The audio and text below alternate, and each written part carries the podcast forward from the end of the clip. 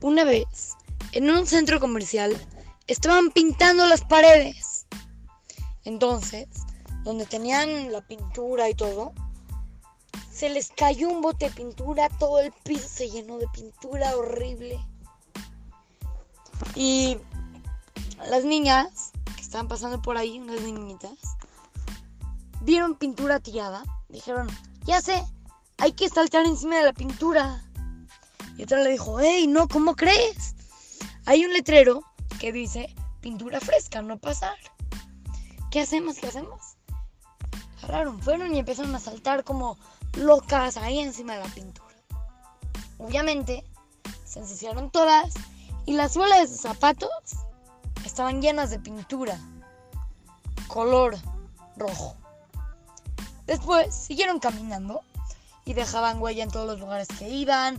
El coche estaba lleno de huellas de pintura roja. En su casa también. Cuando vio a su mamá, les preguntó, oigan, ¿quién fue? Una dijo, ¡Ey, fue ella, fue ella! Ella me dijo que lo haga. Y la otra le contestó, no, fuiste tú, ¿para qué me haces caso? Eh, no sé qué. Y la mamá les dijo, ahora los dos se bajan al coche me limpian todo, aquí en la casa me limpian todo, se limpian las suelas de sus zapatos para que no sigan ensuciando. Y al final acabaron limpiando todo. Ahora imaginemos, ¿qué pasaría si las niñas dirían, sí, la verdad, este, fui yo, fuimos nosotras, pero ya no lo vamos a volver a hacer? Muy probablemente la mamá las hubiera perdonado y no hubieran tenido que limpiar.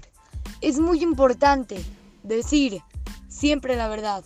Hay que vivir toda nuestra vida con honestidad, con rectitud, como debe de ser la vida, como realmente tiene que ser. Diciendo la verdad, nunca mentir y todo. Así es que lo saluda su querido amigo Shimon Romano para Tratugo Kids, Talmud Torah, Monte Sinaí.